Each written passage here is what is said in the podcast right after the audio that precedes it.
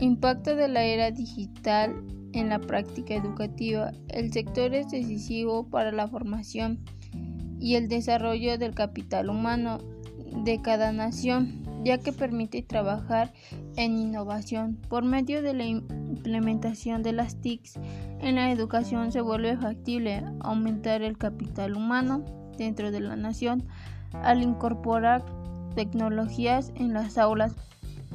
Es posible que los estudiantes se motiven por lo que están aprendiendo y sean capaces de aplicar los conocimientos de manera práctica, ya que cada día avanzan las tecnologías y es esencial aprender para saber utilizar las tecnologías.